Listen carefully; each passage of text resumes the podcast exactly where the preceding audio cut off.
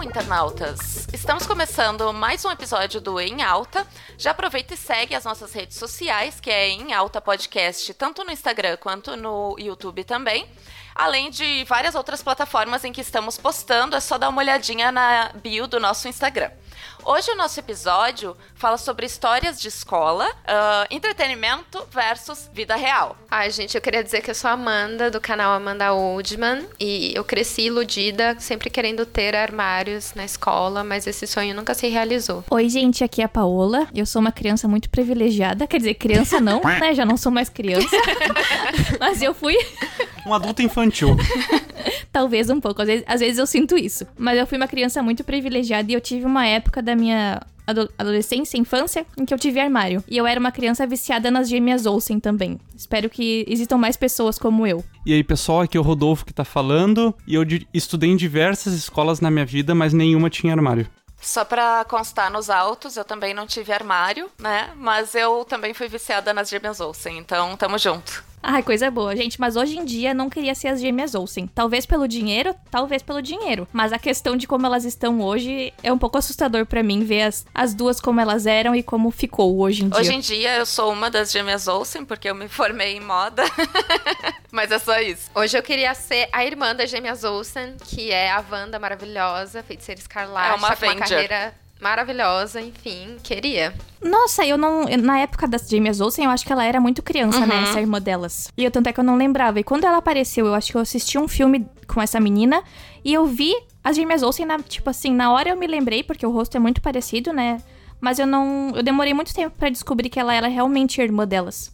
E eu acho que ela é, virou a mais normal das é, três. Exatamente. Falando em Gêmeas Olsen, eu lembro que saiu uma notícia uma vez faz mal tempo de que as duas tretaram porque elas meio que tinham um contrato de que elas sempre tinham que ser idênticas. Então, assim, se uma fizesse uma plástica, a outra tinha que fazer a mesma plástica para continuar igual. E aí uma queria colocar silicone e a outra não queria. E aí elas meio que deram uma tretadinha por causa disso. Que absurdo. Depois, Caramba! Eu não acredito. e depois, normal. Uma delas realmente não cumpriu o acordo, porque uma delas tá cheia de plástica e a outra tá. Acho que tem plástica, mas bem menos. Então tu vê a diferença.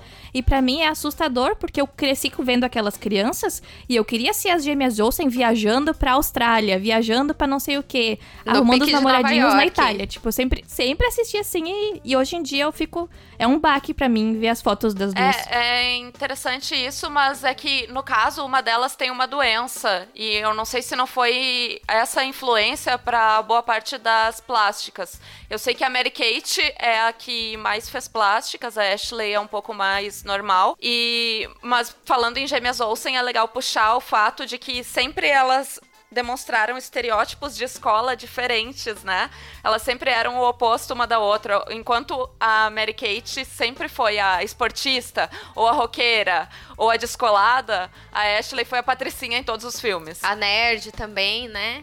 Eu uhum. sempre queria ser a Mary Kate, a causadeira, assim, a, a, diferentona. Porque uma coisa que sempre os filmes e séries mostravam de época de escola é que, tipo, o, o estereótipo do legal geralmente era a patricinha e lá lá lá. E aí sempre tinha, que nem a Luna fala, a lá do B. Aí eu queria sempre ser a outra mais diferente. Eu também sempre me senti assim, gurias. E eu lembro que na nossa época, assim, de, de assistir filmes, a maioria dos filmes mostrava esse estereótipo. Então eu, eu facilmente conseguia me reconhecer na menina que era mais tímida, mas que daí encontrava um namorado maravilhoso ou algo assim. Então eu sempre quis ser aquela menina e era muito. Eu sempre pude, pude imaginar aquilo, porque sempre foi representada a menina tímida, a menina estudiosa dos livros, mas que daí dava uma reviravolta na vida dela e alguma coisa acontecia. Mas eu vejo que hoje em dia, nos filmes adolescentes que eu às vezes assisto, eu não encontro essas referências mais. Eu não me identificava com a menina mais moleca, porque eu sempre fui criada muito. Uh, a, a, princesinha da família, porque eu sou a única mulher entre irmãos e primos, então eu sou a única neta das avós, então eu me identificava sempre com a patricinha. Eu queria ser a popular do colégio, eu nunca fui, mas eu tinha esse, essa ambição. E eu, na época de escola, eu queria ser o Goku. o quê? Eu queria ser a Pan. Papai! Gente, eu amava a Pan. Na minha escola, assim, eu, eu sentia que tinha essa coisa da realeza escolar, apesar de que isso não fosse exatamente explícito. Mas tinha sempre as meninas que chamavam mais atenção por serem bonitas ou por serem muito descoladas, muito extrovertidas, chamava a atenção da turma toda. Eu sempre fui muito nerd, assim, de querer ter as maiores notas e tudo mais. Sou filha de professora, então eu acho que já vem daí um pouco disso. E eu não conseguia, assim, fazer parte desse núcleo que, que era mais descoladão, que conseguia falar com todo mundo da turma, sabe? Eu acabava sofrendo muito bullying dos meninos também, porque eu tive muita acne. Então, foi só um sonho, assim, querer ser a Regina George, né? Nossa, e é até interessante isso, porque dependendo de onde você mora, é, o estereótipo assim da pessoa popular, da descolada, de ter, digamos que essa realeza escolar é muito diferente. Por exemplo, onde eu cresci na periferia, é, nossa, se, se você tipo fosse uma meio que Regina George, você ia ser muito zoada. O, as meninas que eram assim, tidas como as mais bonitas, eu lembro que era numa época que o funk ele tava no auge, que era moda as meninas terem cabelo comprido preto e ter um super corpão. Então, se você era magrinha, nossa, você era muito zoada. Eu era extremamente zoada porque eu era completamente o oposto disso. E ainda mais porque, gente, eu me esforçava para ser diferente. Eu nunca quis ser igual às outras pessoas e aí eu era zoada, pagando o preço por ser a Bjork da escola. A aluna comentou agora sobre ser filha de professor, professora, né, e querer tirar as melhores notas. Só para comentar que eu sou, eu sou filho de professor também e eu repeti de ano três vezes. Então, vemos aí uma. O fruto caiu longe do pé. É, uma pequena diferença, né, entre. Ovelha negra. Entre uma pessoa e outra. Quando, uh, diferente da, da Amanda e também próximo disso, eu estudei tanto em escola particular quanto em escola pública. E quando eu tava estudando em escola pública, era bem essa mesma realidade que ela falou. As meninas mais populares eram as que usavam roupas curtas, dançavam funk no recreio e tudo mais. E nessa época, é, eu tinha, assim, 9, 10 anos, eu tava na quarta série. E eu tinha colegas tanto mais velhos quanto da minha faixa etária. Mas todo mundo era do funk. E eu não, porque eu não curtia esse estilo musical. E eu ainda era, tipo, uma criança sabe? Então eu lembro de uma de um dia que uma coleguinha me chamou pro aniversário dela e eu fui e todas as outras meninas eram funkeiras que nem ela e eu levei para ela, ela eu lembro disso do contraste que eu levei para ela de presente de aniversário um CD da Eliana, porque a Eliana era a minha cantora favorita, sabe?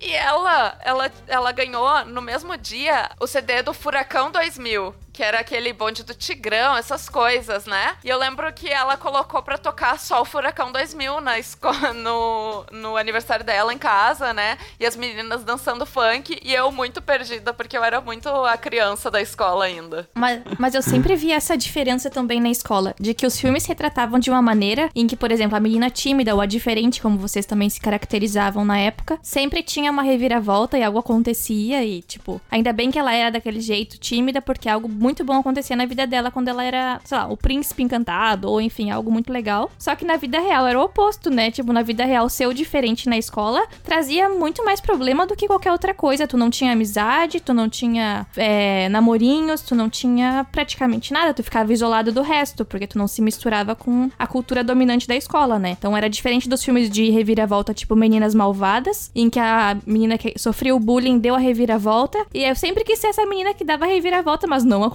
gente. A realidade é dura e crua, Mas, né? gente, uma coisa que é muito verdade que acontece é que geralmente as pessoas que ou eram usadas na escola ou eram diferentonas, você vai ver hoje, estão super bem, assim, tipo, fazendo coisas muito interessantes.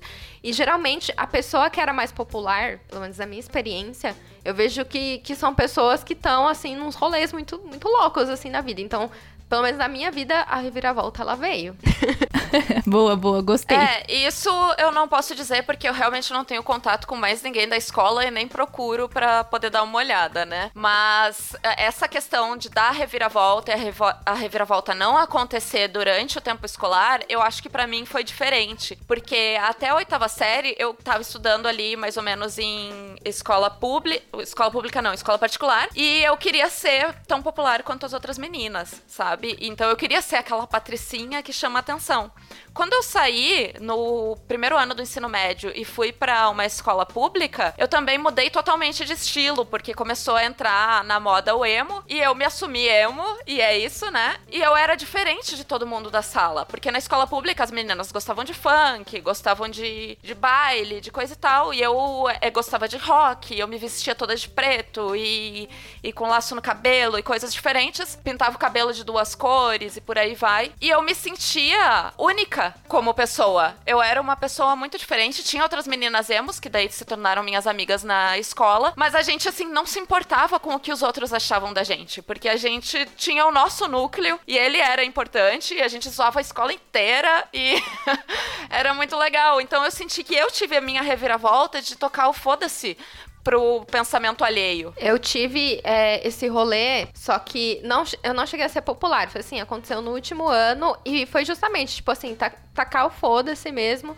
e, e não me importar. Tanto que no último ano, uh, acho que foi o único ano que eu não sofri bullying porque eu mudei a minha estratégia. Como eu acabei tendo que mudar para o período noturno e depois eu mudei para amanhã, eu não voltei para a mesma sala que eu era antes. Eu voltei para uma outra sala e aí eu fiz amizade com os meninos na sala, que eram os meninos assim, tipo muito da zoeira, mas não faziam aquele bullying. Tipo, era eles se zoavam muito entre si, sabe aquela zoada parceira então. Então, como eu ficava com eles, ninguém me zoava, porque assim, se era um grupo, tipo assim, todo mundo aqui pode se gastar à vontade, mas ninguém de fora vem falar, porque eles tinham muita criatividade para gastar a pessoa, para zoar a pessoa. Então a minha reviravolta veio aí de, dessa forma. É, falando em bullying, eu também sofri bastante bullying, principalmente ali da quinta série até a oitava, porque eu sofri com muita acne, né, no meu rosto. Então o rosto não adianta, é a nossa fachada, então todo mundo cai em cima. E era principalmente os meninos que me zoavam com isso. E eu era uma menina muito nerd, né? Eu era muito estudiosa e tudo mais. Então talvez isso despertasse ali alguma invejinha por parte de alguns colegas com relação a notas e preferência dos professores. Então, quando chegou ali sétima, oitava série, eu comecei a ler pra caramba em revistas femininas, assim, tipo Capricho, ou Smack, Witch, sobre uh, bullying. E nisso eu, eu selecionei diversas matérias sobre isso e o quanto já estava sendo uh, focado que o bullying uh, acabava indo para um lado criminal às vezes, né, de alunos levarem armas para escola ou coisa do tipo. E eu comecei a usar isso como arma contra os meninos. Eu dizia: "Ah, olha só, eu tenho todas essas matérias, todo esse conteúdo aqui que, que fala sobre bullying.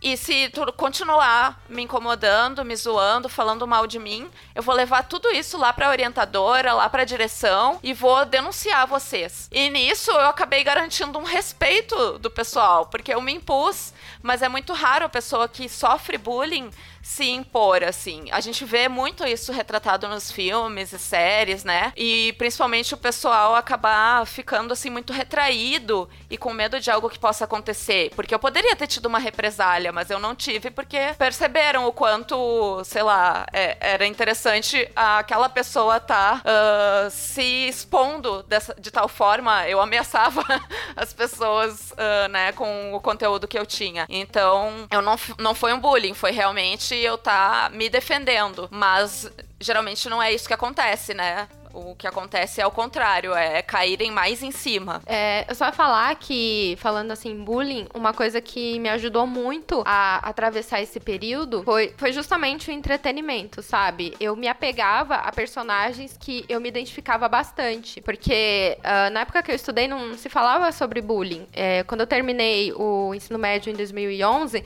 era quando na TV eles começaram a problematizar essa questão. Então, por exemplo, eu olhava, eu olhava para para personagens como Hermione, como a Rory Gilmore de Gilmore Girls, e eu me apegava a essas personagens. Elas eram uma inspiração para mim. E eu falava, tipo, cara, é, não, vou me importar com o que as pessoas estão dizendo, porque aquilo que eles estão dizendo não é necessariamente verdade. Eles não sabem absolutamente nada sobre mim. Então eu olhava elas, eu achava elas incríveis e, e me apegava naquilo. Nossa, um super adendo agora sobre Gilmore Girls, que eu também era apaixonada quando eu era adolescente. Eu super me via na Rory também. E eu acho que era muito bom isso, era muito bom. Apesar dos momentos ruins que eu passava na escola e enfim, era bom chegar em casa e saber que eu ia poder assistir assistir a minha série e me ver naquele personagem e saber que tava tudo bem ser da maneira que eu era e não tinha nada errado naquilo e outras pessoas eram daquela maneira e era só uma infelicidade estar numa escola em que eu não conseguia criar muitos vínculos, mas que o problema não era eu e também era, era muito bom ter essa sensação.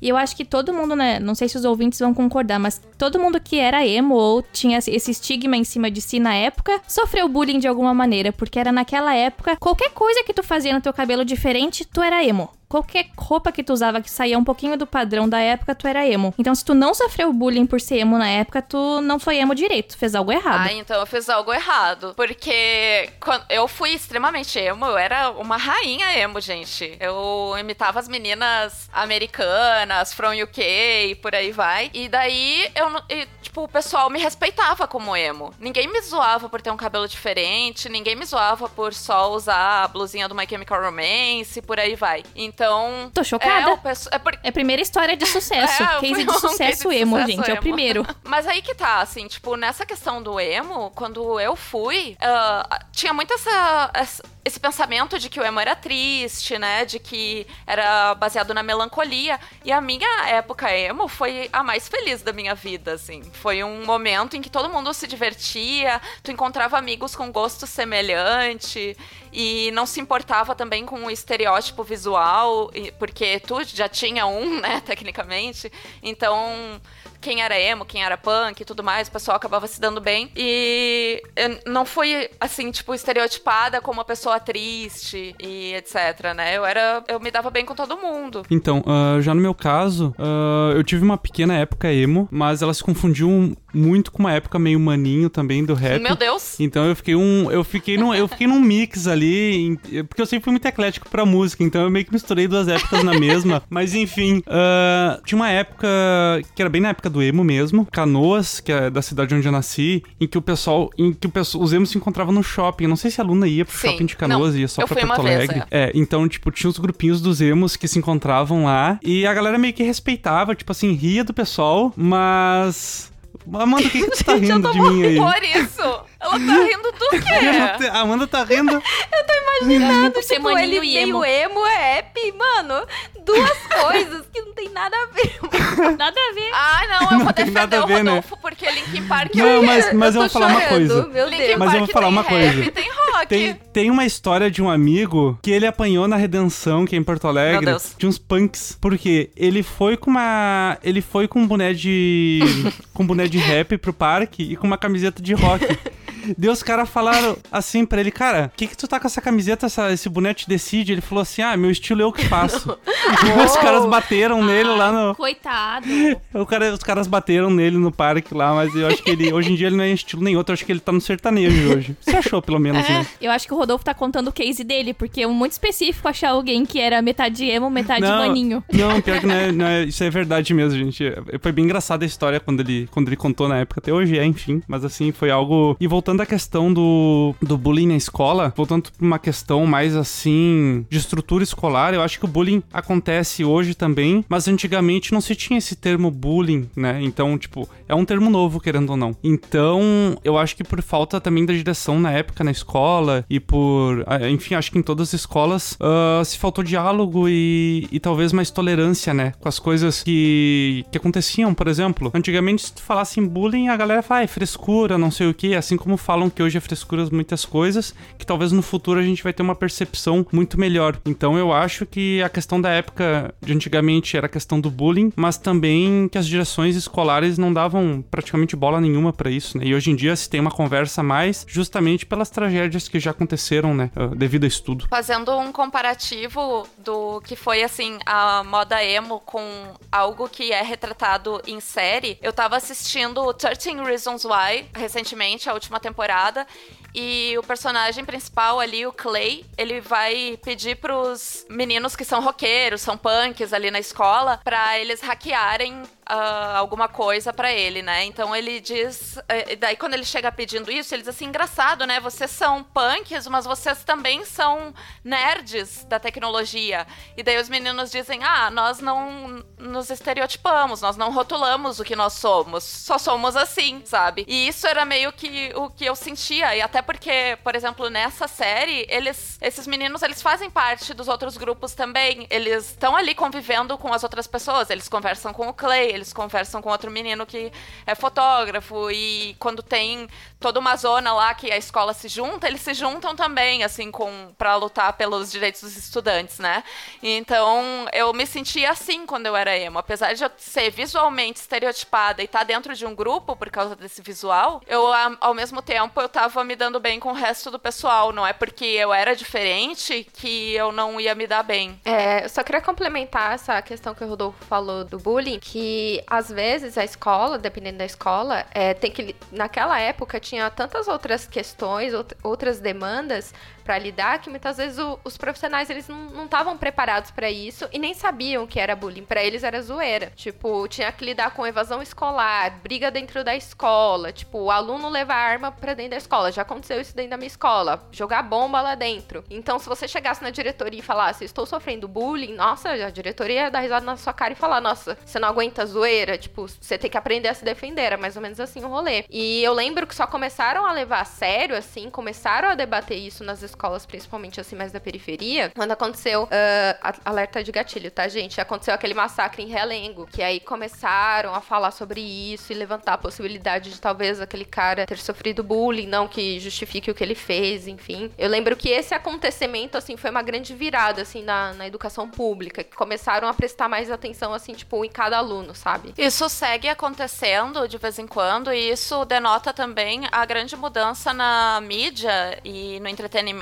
a respeito de como abordar escolas. Só que eu acho que acabou se tornando uma coisa que virou padrão nas atrações que a gente assiste. Porque antigamente a gente via aí meninas malvadas, as patricinhas de Beverly Hills, sei lá, Diário da Princesa, Cinderella Story, que eram todas histórias assim de ensino médio, né? De ensino, sei lá, fundamental e tudo mais. Mas eram. O maior problema era o bullying ali dentro. O maior problema era os alunos uh, brigando verbalmente entre si não chegava a ter uma violência explícita na, nessas séries, nessa, nesses filmes, atrações. E hoje em dia, toda atração que a gente vê que aborda o ensino médio traz essa questão de assassinato, de hacker, de questões muito mais pesadas, como 13 Reasons Why mesmo, ou Elite, uh, Pretty Little Liars, né? Todas essas séries acabam trazendo não só esse conteúdo de, de criminalidade, começando pela escola, mas também a questão de, de o uso de drogas, né? De sexo super.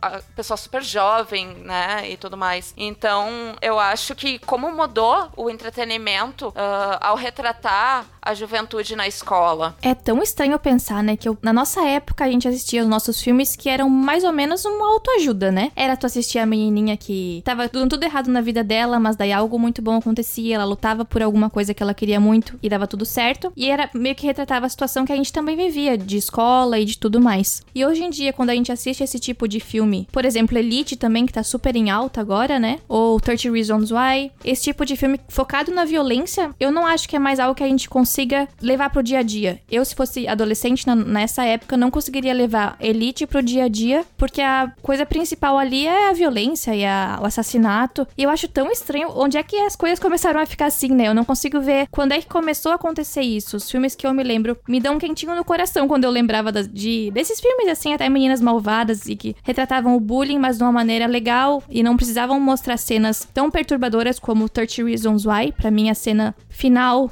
a última cena da primeira temporada, eu acho, foi muito assustadora para mim, porque eu não, não. Eu sabia que ia acontecer, é óbvio, todo mundo desde o primeiro episódio já esperava, mas foi muito forte, foi muito doloroso, foi muito cruel, assim. para mim foi uma cena que ma me marcou. Quando eu penso em suicídio hoje em dia, eu tenho aquela cena gravada na minha cabeça. E eu não sei qual é, se, é, se é realmente necessário mostrar se isso vai realmente ajudar situações como essa não acontecerem, ou se é só pelo entretenimento, né? Eu acho que isso é uma. A gente não tem como saber, mas para mim ainda é estranho lidar com isso. Sim, eu lembro que na época vários profissionais da área da saúde mental caíram em cima, porque uh, não pode fazer esse tipo de coisa, isso dá gatilho e de certa forma é uma cena que ela é didática para pessoas que, enfim. E eu acho que assim, Hoje, as séries é, direcionadas ao público teen, ou não necessariamente teen, porque quando eu vejo Elite, eu, eu não acho que é para adolescente, assim. Eu acho que é sobre adolescentes, mas não é para adolescente porque é muito pesado, mostra sexo, enfim, mas a gente sabe que os adolescentes assistem. E eu acho que foi uma forma deles uh, se readaptarem, sabe?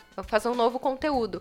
Porque antes, se você for reparar, muitos filmes eles retratavam o bullying como se fosse uma coisa legal. E tinha o estereótipo ai, da rei, rainha do baile, enfim, todas essas histórias. E só que chegou um tempo que falaram: olha, isso não é mais legal, não dá mais pra gente continuar perpetuando isso. E aí eles acho que se dedicaram a contar outras histórias. Eu vejo que hoje nessas séries, é, tipo Pretty Little Liars, uh, Elite, eles focam muito mais na história dos personagens. Assim, estar na escola e todas essas questões que cercam a vida dos personagens é algo bem bem secundário. O foco é a vivência deles. E eu acho que, independente se eles são pessoas da elite ou não, uma pessoa, às vezes, que tá na periferia pode se identificar com o sentimento que aquele personagem ele tá sentindo, que ele tá achando sobre si mesmo, uh, está, sei lá, passando por um, uma, uma fase do relacionamento difícil. Então eu acho que o que a gente tá vendo é, é uma nova forma de fazer entretenimento para adolescente, assim, de se reinventar. Eu acho que essa reinvenção uh, talvez seja porque os jovens de hoje em dia, eles já não querem algo tão comum. Eles não querem só assistir uma série sobre a escola. Eles querem que tenha um enredo de suspense e seja algo mais envolvente, de certa forma. Porque a gente pode ver que uh, não só essas que a gente citou, mas tem Riverdale também, né? Outras séries que vão para esse lado de ter um, um enredo criminal, de ir para uma investigação. Os alunos se tornam os investigadores ali dentro, né? Eles se tornam os detetives de algo que está acontecendo que envolve a questão da escola, mas não na sua totalidade. Foi bem como a Amanda falou, que são histórias de diversas pessoas ali dentro e a escola ela só faz parte do roteiro, né? Mas eu sinto isso, que tem uma necessidade de não ser apenas o retrato da vida real. Tem a necessidade de ter ali um elemento fantástico e fora do comum. Apesar de estar tá acontecendo em algumas escolas, assim, de ter tiroteio, de ter essa, uh, esse retrato mesmo realista de casos, assim, criminais, uh, eu acho também que isso é mais uma forma de vender esse entretenimento. É vender do tipo, não, não estamos só falando sobre escola, gente. Estamos também com um enredo super fantástico aí, vai gerar muitas dúvidas, que vai gerar esse suspense e por aí vai. Verdade. E eu acho que até tirar aquele estigma de aborrecente. Porque antes, uh, muitas produções sempre colocavam o adolescente como o rebelde sem causa. Tem uns que são, tem uns que são.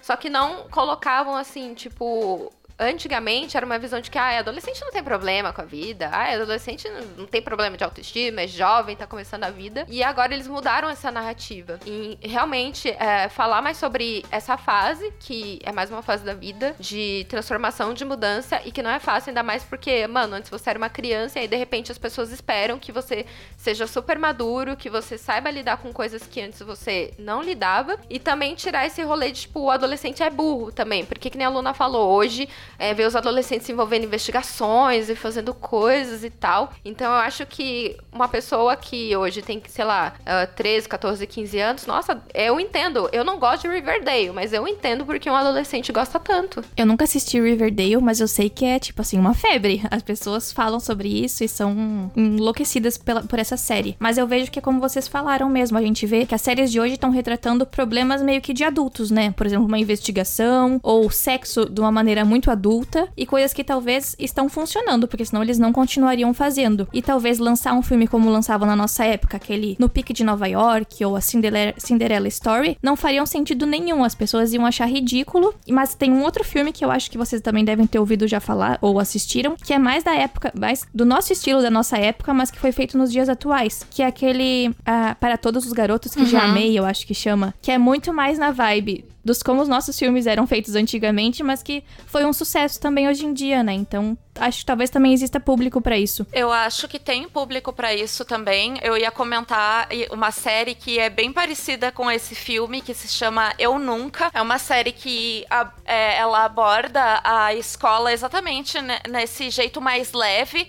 Assim, tem ali o bullying, tem a, as crises existenciais dos alunos e tudo mais, mas não tem esse lado de suspense criminalidade. E eu me identifico muito mais com isso, porque na época em que eu estudei, apesar de também ter estudado em escola pública e tudo mais, eu não, eu não sentia nada dessa, dessa questão da criminalidade. Talvez às vezes é o local em que a gente está inserido, né? Deve ter outros, outras escolas e tal que passem muito mais por casos parecidos com, com algo assim, mas eu não me eu não me identifico quando eu vejo. Então, quando eu vejo um enredo de Riverdale, de 13 Reasons Why, para mim aquilo é muito diferente da realidade que eu vivi. E outra coisa que eu acho muito diferente é que, por exemplo, o Riverdale, os, os alunos, eles são eles têm ali 30 anos e estão fazendo papel de 17. Não só isso, como, por exemplo, na minha época mesmo, Meninas Malvadas, a atriz que faz a Regina George, a Rachel McAdams, ela já tinha 30 anos quando ela fez aquele papel de 17. E eu não conseguia me ver naqueles personagens, apesar de querer ser eles, né? Mas assim, elas eram mulheres já fazendo papel de jovens. E isso acontece muito no retrato, né, do pessoal do ensino médio nas escolas. Claro que nos Estados Unidos vai até mais tarde, vai ali até uns 19 anos, então dá para entender um pouco. Mas mesmo com 19 anos, eu ainda era uma era muito menininha próximo do que é do que aparece numa série ou num filme. Eu acho que isso é uma questão uh, de cultura e de local. Por exemplo, eu nasci e me criei nos bairros mais pobres de Canoas, né? Na Rio Branco. Então, eu sempre estudei em escola pública e nas escolas públicas que eu estudei, tipo, a violência era corriqueira, assim. Eu fui assaltado já na volta para casa durante o dia diversas vezes. Diversas que eu falo umas três vezes, para mim é diversas vezes. Então, por exemplo, eu tive colegas que engravidavam com 15, 16 anos, uh, brigas na frente da escola, a questão do sexo, da violência. Eu vi isso desde o meu ensino fundamental. Então, então, eu, a aluna, por exemplo, a aluna contou uma realidade, o qual eu vivi uma realidade diferente mesmo em escola pública, por causa, pro, provavelmente, mudando somente a cidade e o bairro. Então, eu acho que essa questão que a gente fala de, ah, hoje os, os filmes e as séries retratam de uma forma diferente como era, eu acho que, na verdade, sempre teve todos os, as como é que eu posso falar, as variáveis possíveis nas escolas e, e, e, todas as histórias possíveis que poderiam acontecer numa série acontecem também na vida real e na escola, porque eu lembro quando eu cheguei na sala de aula e me contaram que a minha colega de 15 anos estava grávida. Tipo, para mim foi um choque, mas também não foi algo de outro mundo porque eu já estava acostumado com uma realidade assim. Então eu acho que o que retrata hoje uh, que a elite,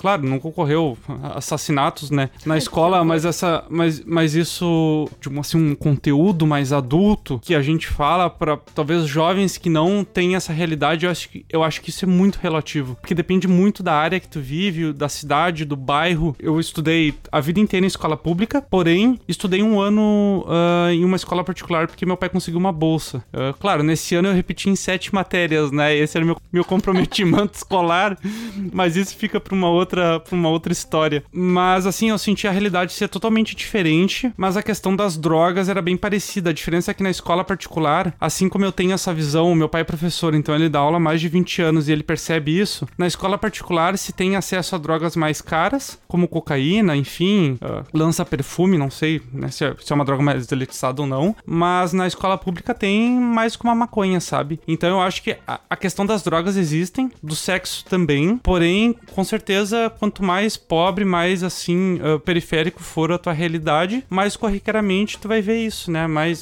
mais vezes tu vai ver essa, essa história acontecer. Então eu acho que é isso. É, a questão da série retratar a realidade depende muito do contexto de cada pessoa. Eu acho que é bem isso, depende muito. E eu já tive várias conversas com o Rodolfo e a gente sempre mostrou como é que era a nossa vida na escola, minha em relação a dele. E eu sempre ficava chocada com as histórias dele, porque na minha escola, nenhuma guria ficou, ficou grávida no ensino fundamental e muito menos no ensino médio. Tipo, nunca aconteceu nenhum caso desses, eu nunca tive acesso a drogas, ninguém me ofereceu drogas na escola, eu nunca nunca tive casos assim de. Nenhuma desse tipo de coisas aconteceu na minha escola. Para mim, a escola sempre foi um ambiente muito infantilizado. E quando eu lembro de escola, era uma inocência total. Ou eu não tava nos grupinhos certos em que rolava droga e rolava sexo, mas eu não tenho nenhuma memória em que isso que foi conversado ou que aconteceu na escola. Meus problemas de escola eram o problema de white people problems real, assim. O bullying, esse tipo de coisa, de se comparar com a outra colega, mas nunca uma gravidez indesejada, nunca drogas, nunca o sexo, nunca foi pauta, assim, quando eu era adolescente. No meu caso,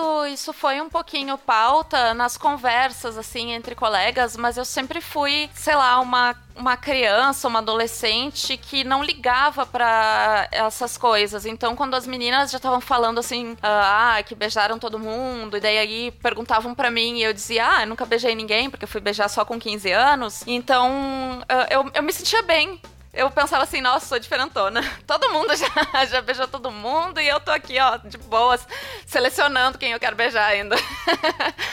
Mas, assim, essa questão da, da criminalidade na escola, do, das drogas e tudo mais, o que eu denoto como feito para vender não é bem essa questão de ser diferente isso. Porque realmente isso sempre existiu, isso sempre teve em determinados contextos. A gente podia ver até na malhação é, o debate, né, desses fatores. Mas o, a questão é que as séries de hoje em dia, elas uh, vão muito mais para um lado policial do que um lado comum de escola de alunos, porque a gente não vai ver hoje em dia, apesar de, de isso poder acontecer, isso poder ser verídico, mas a gente não vai ver os alunos bancando os detetives. Se acontecer alguma questão assim mais séria na escola, quem vai bancar os detetives ali é o, o conselho escolar, é os policiais que vão se envolver, é algum órgão, entende? Mas a gente vê os alunos sendo colocados nesse papel de adultos profissionais peritos, sabe? E é isso que vende essas séries, querendo ou não, porque é todo mundo ali do, do grupo escolar, né, do, os alunos mesmos, o grupo estudantil, que vai descobrir o que, que tá acontecendo, vai resolver o crime, o assassinato, e isso é o que tá vendendo es, todas essas atrações. E eu acho até que, só complementando o que você disse, vem de um lado de que eles uh, são insatisfeitos com a forma com que o sistema funciona, porque Assim como você falou em Riverdale, numa série nova da Netflix que é Contra o Z também, tipo, eles ficam insatisfeitos que a polícia não tá fazendo nada, parece que a direção da escola não tá nem aí, e eles se põem para resolver. E eu acho que todo mundo já deve ter se deparado com uma situação dentro da escola, não sei, a, a Paola, a criança de armários na escola. Eu sou rica! Eu sou rica! Você se depara com uma situação muito grave, muito injusta, e você, assim, vê que nada foi feito. É, um exemplo na minha escola escola já aconteceu. Eu, tipo, acho que eu tinha uns 13 anos. Eu nem processei direito o que tinha acontecido, não entendi a gravidade disso, mas uma menina quase foi estuprada dentro da sala de aula, no, durante o intervalo. E assim, aconteceu alguma coisa com esse menino? Alguém chamou os pais para conversar? Tipo, não, não aconteceram, não aconteceu nada, só tipo, colocaram panos quentes na história e ai, vida que segue, sabe? Então, vem, eu acho que vem desse lugar de tipo, os adultos não estão fazendo nada, eu vou fazer, sabe? Eu acho isso legal. É, não, isso realmente, né, se for voltado para esse lado, eu também acho legal o debate, sabe? Mas tem essa questão também de que essas séries, elas colocam o adolescente como a pessoa que vai resolver tudo, né? Que, claro, tá lutando por isso, isso é legal. Porém, ali tá colocando ele como o único recurso. E a gente não pode pensar que um jovem uh, tem que fazer tudo sozinho, tem que fazer tudo acontecer, sabe? Então, ali ele tá sendo colocado numa posição de adulto também. Eu só ia comentar que quanto a isso da gente questionar coisas da escola, isso aconteceu comigo quando eu tinha ali uns 11 anos de idade e eu tinha acabado de sair da escola pública para ir para particular. E no caso, nessa escola particular, era obrigatório o uso de uniforme e tudo mais né? E a gente podia usar a blusinha do uniforme, uma calça que fosse na cor do colégio, jaqueta e tudo mais que também fosse, né? Mas chegou um momento em que começaram a mudar as regras do nada. E eu ia pra escola com, com um casaco que não era do uniforme, não tinha o nomezinho da escola ali, mas era das cores do uniforme, né? Que era azul marinho, coisa do tipo. E, gente, era uma escola de freiras, assim, de irmãs, né? Católicas, sei lá. E eu lembro que eu fui barrada, eu tinha 11 anos de idade, eu fui barrada na entrada, assim, da, da escola, porque eles estavam verificando se estava de uniforme. E eu tava toda de uniforme por baixo, mas o meu casaco não era do uniforme. E era pleno inverno em Porto Alegre. E inverno é complicadíssimo no sul, porque é muito frio mesmo. E eu era criança, criança ainda tem menos massa corporal, tá mais uh, disposta a ir a pegar, né, um, uma, um resfriado, uma gripe. E nisso as freiras ali me fizeram tirar o casaco. Disseram não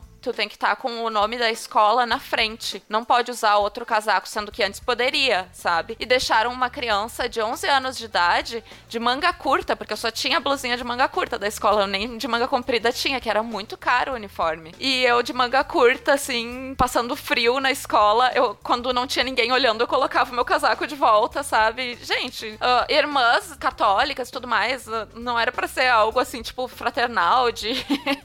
Pregadoras é, de Deus, exato. né? E daí coloca uma criança para passar frio porque não tá com o logo da escola no casaco. É, eu, eu sempre questionei muito isso. Eu lembro que a minha, a minha mãe que me contou isso, que eu fui para ela, cheguei para ela e disse: Mãe, eu não consigo compreender. Por que, que as irmãs da escola tiraram o meu casaco se elas pregam a bondade de Deus? Foi assim que a Luna virou ateia. É, é que, Luna, Deus não admite crianças que não usam uniforme. É, exatamente. Você não entendeu isso daí? Isso é um aí tá na Bíblia, tá no Salmo. É, é o décimo primeiro mandamento, na verdade. É o décimo primeiro mandamento. Gente, eu não sou ateia, eu sou é um agnóstica. pecado, né? Mas é absurdo, né? E é mais uma daquelas coisas da máfia do Nossa. uniforme. Tipo, a máfia do, do material escolar, a Uhum. máfia do uniforme. Qualquer maneira que eles têm de te cobrar mais, eles vão fazer. E a do uniforme sempre foi inconcebível pra mim. Porque eu nunca entendi. Tudo bem, tem que todo mundo mais ou menos se vestir da mesma maneira pra ser identificado, talvez na escola ou fora da escola. Mas era de umas maneiras, assim, gritantes, né? Como a Luna falou, ela não podia usar a, o casaco, que era um pouquinho diferente. Então, as regras vão mudando e tu tem que ir se adaptando. E eu lembro uma história, assim, meio até ridícula, mas que me veio na cabeça agora. Que eu tinha, eu era bem, bem criança, acho que tinha o quê? Uns 6, 7 anos. Tinha 21. Foi, foi ano passado, gente.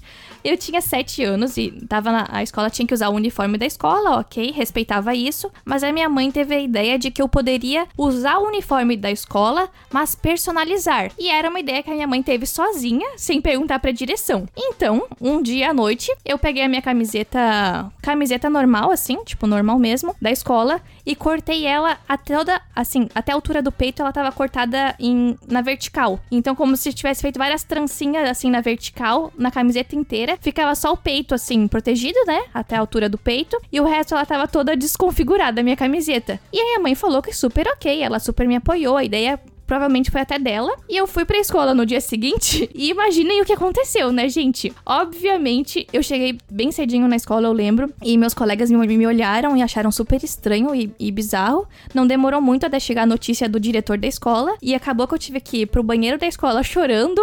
Porque eu tinha que ser expulsa daquele dia da escola, não poderia participar pras aulas. O que, por um lado, eu entendo, porque era ridícula a roupa que eu tava usando. e desde, desde aquele dia eu não quis mais ser ousada. Daí eu parei de lançar a braba na escola. Gente, é, não pegou o primeiro podcast que a gente tentou gravar, mas a Paola contou uma outra história da mãe dela. Ou seja, tudo que a mãe da Paola aconselhar a fazer, não faça. Porque tinha o negócio dos cadernos, de encapar caderno, e não deu certo. A história do uniforme também não, não deu certo. Mas essa história que a Luna contou de, das freiras que causaram com ela e tal, não sei se a mãe de vocês também causava na escola, assim, do tipo de uma coisa absurda acontecer e aí falar, não, eu vou falar porque isso é absurdo, isso é ridículo. E teve uma vez que a gente, onde eu estudei, eu estudava à tarde e aí o último período era por volta de umas 5 e meia e a gente saía da escola às 6 horas. Aí uh, era muito escuro, 6 horas já era, tava muito escuro o bairro e era um bairro perigoso. E aí eu tinha que ficar na escola esperando minha mãe ir me buscar. E daí eu sempre esperava dentro da escola, porque a minha mãe conhecia o diretor, enfim, e ele era super de boa e deixava a galera ficar lá esperando dentro da escola, tipo no portão. E aí teve um dia que a inspetora falou que eu não podia ficar lá com a minha amiga, que eu tinha que esperar do lado de fora. Quando minha mãe chegou, ela ficou brava, falou: "Eu não falei para você esperar dentro da escola". E não sei o que é perigoso. Eu falei: "Não, mas a inspetora expulsou a gente". Ela falou: "Ah, é?" Pois então, ela foi lá e aí, tipo, eu lembro que a minha amiga falou, aê, ela vai discutir com a, com a inspetora. E aí minha mãe falou um monte, assim, porque realmente era absurdo, porque era perigoso e, tipo, isso nunca mais voltou a acontecer. Eu quero só fazer um adendo e contar o meu case de Vitória, que era assim, rolou essa questão aí e tal do uniforme, né, que me tiraram meu casaquinho quando eu era criança e tal. Aí eu estudei nessa escola, foi ali da quinta série até a oitava. Depois eu fiz o primeiro e o segundo ano do ensino médio numa escola pública e voltei para a escola particular no terceiro ano, né, para finalizar. E eu lembro que, assim, o, o, terceiro ano dessa escola particular era livre, não podia, não precisava usar o uniforme do colégio e tudo mais. Mas no ano que eu voltei, voltou a ser obrigatório usar o uniforme do colégio. Só que aí eu não ia comprar uniforme porque eu ainda tinha os de quando eu tinha 11 anos de idade. Então, tava eu com meu corpo de adolescente usando cropped da escola, porque eu tava usando as roupinhas de quando de quando eu era mais nova. Ai, sexy. Ela chegou causando. Nossa, e daí não tinha o que falar, porque ninguém falou que não podia comprar de tamanho menor sabe? Brechas então eu tava ali. É, é, eu, minha história de vitória, assim, ó, nos dedos das freiras.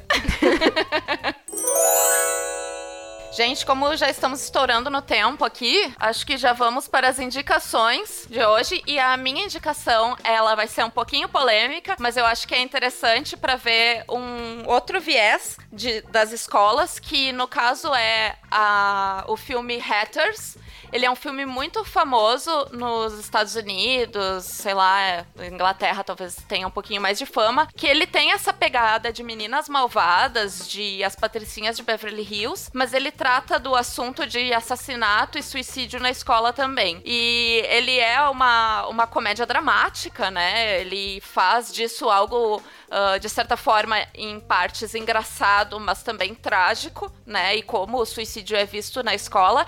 E ele não fez sucesso aqui no Brasil, sendo que ele foi lançado mais ou menos ali nos anos 90. Ele não fez sucesso porque eu acho que ele que o pessoal aqui no Brasil censurou o filme e não passou uh, na sessão da tarde, essas coisas. Mas eu achei o filme interessante, diferente. E ele também é uma peça da Broadway hoje em dia. Ele foi transformado em musical e é muito famoso lá nos Estados Unidos por causa disso. Então, ali é um filme dos anos 90 que até criou muito caos, uh, acho que em 2018, porque foi lançada a série Hatters. E, assim, o plot do filme é o seguinte: são uh, algumas meninas populares, nesse estilo bem Regina George mesmo, uh, patricinhas, bonitas e tal, que mandam na escola e fazem coisas horríveis com as outras pessoas. E elas passam a ser assassinadas por ali um, um casal principal de outsiders. Na versão atual de Hatters, que fizeram, foi inclusive cancelada, tentaram colocar diversidade nessas meninas. Então a realeza da escola era um menino gay, uma menina gorda e uma menina negra. E nisso acabou dando errado, por quê? Porque eles pegaram a minoria que geralmente é explorada, né? Que geralmente sofre o bullying, para serem os bullies da, da escola, né? Serem os valentões.